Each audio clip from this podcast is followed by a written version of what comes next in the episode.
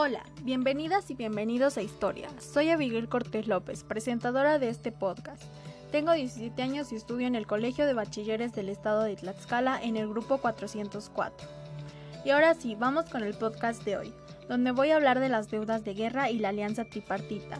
Y mientras documentaba esto, me di cuenta de que es un tema que claro vi y analicé en mi clase de historia, así que es algo de lo que ya tengo conocimiento. Este es uno de los acontecimientos más complejos de analizar, y para entender todo el tema de mejor manera tenemos que viajar hasta el momento en que comienza todo, así que vamos.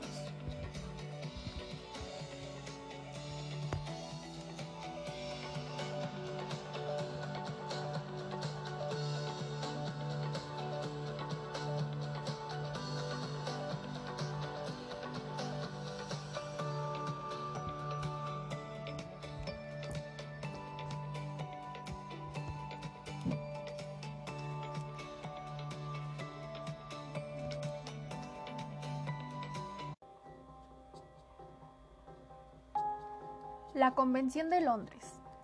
En este momento se promueve la reunión de las potencias que se vieron afectadas anteriormente por el imperio francés, con la única finalidad de poder conseguir estrategias para que el gobierno reanude el pago que tiene de la deuda. El gobierno de España e Inglaterra aceptan la propuesta y planean reunirse en Londres. Tras la reunión que tuvieron, se dice que se acordó enviar al puerto de Veracruz barcos de guerra, donde los países participaron con el fin de ejercer presión hacia el presidente Benito Juárez y así accediera a reanudar los pagos de la deuda externa. Pero ¿quiénes eran los embajadores que participaron? Entonces a continuación se los comentamos.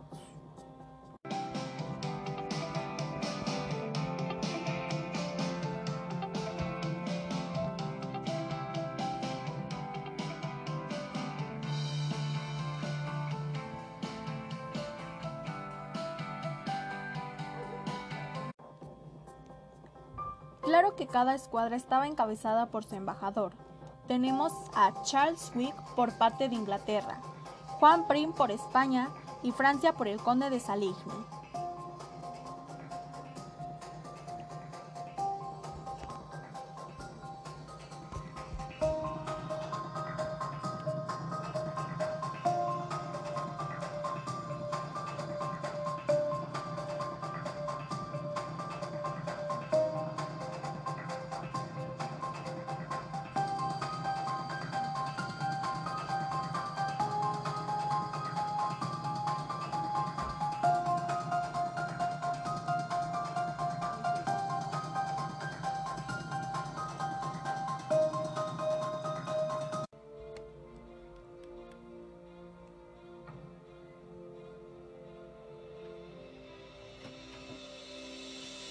La alianza tripartita y los acuerdos de la soledad.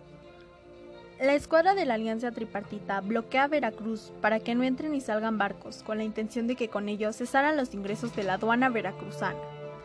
El gobierno de la República pierde su principal fuente de ingresos durante enero y febrero, se dice que el gobierno mexicano, a través del ministro de las Relaciones Exteriores. Manuel Doblado se mantiene en comunicación con los representantes europeos para evitar un posible bombardeo. Las comunicaciones se culminaron con la reunión de los comisionados, Francia, España e Inglaterra.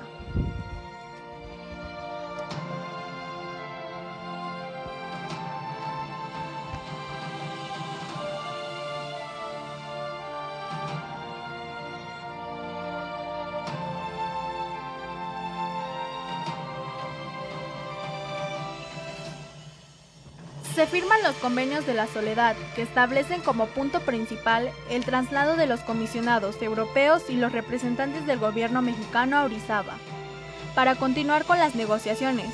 Por otro lado, el general Juan Almonte promovió entre los monarcas europeos el establecimiento de una monarquía en México y anuncian que finalmente las tropas europeas vuelven al puerto de Veracruz.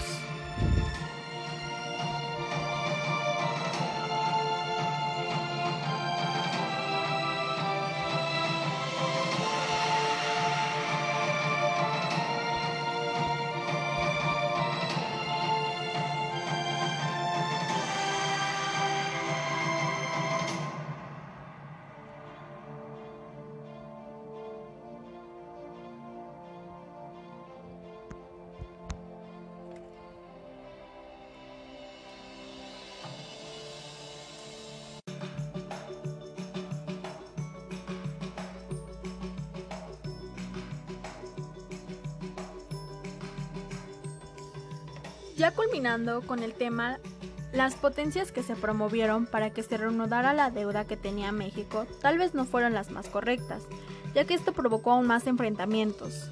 La Convención de Londres que ejerce más presión hacia el gobierno, la nación quedó devastada y ya por último se firma el Acuerdo de la Soledad, para que se estableciera la monarquía en México.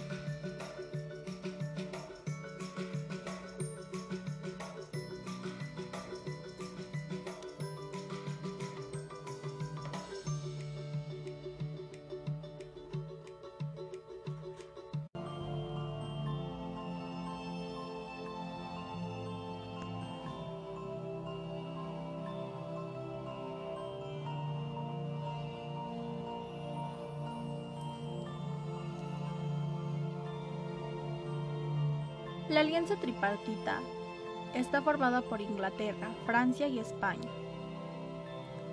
Se había firmado en Londres el 31 de octubre de 1861, estableciendo una intervención contra la República Mexicana en la denominada Convención de Londres.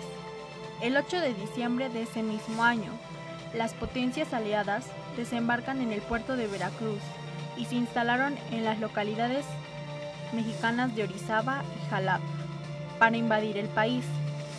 Manuel Doblado, ministro de Relaciones Exteriores del gobierno mexicano, logró hacer que Juan Prim, representante español, y Lord John Russell, por Inglaterra, se retiraran a cambio de la negociación del pago de la deuda mexicana.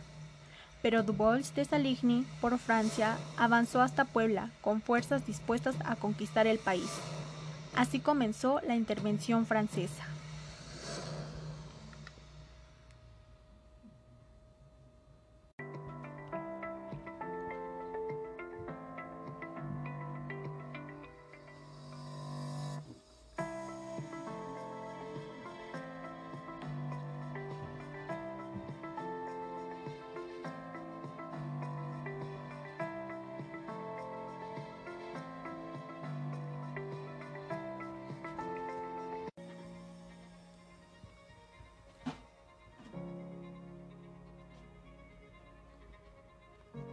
Este suceso pone ante sus ojos el periodo más importante de la obra de Juárez y los liberales de la Reforma, la construcción del Estado moderno liberal. En la mente de estos hombres se fraguó desde la concepción ideológica y política hasta las mismas ideas del mercado. El desarrollo capitalista en México y Latinoamérica tuvo un proceso histórico inverso al que se dio en Europa, la intervención francesa marcó el triunfo final de los liberales frente a los conservadores. Es la victoria de la sociedad laica y la secularización del Estado.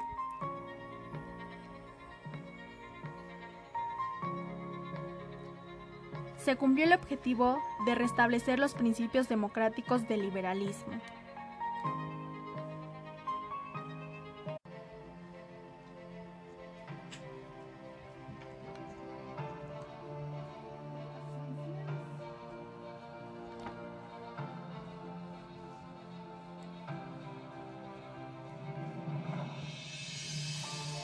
La intrincada y misteriosa personalidad de Juárez ha creado un mito a su alrededor y su actitud impasible y circunspecta dio a intelectuales y militares liberales del siglo XIX al triunfo de la República sobre las bayonestas francesas que auspiciaban el Segundo Imperio Mexicano. Juárez se convirtió en un símbolo de la política y el nacionalismo mexicano.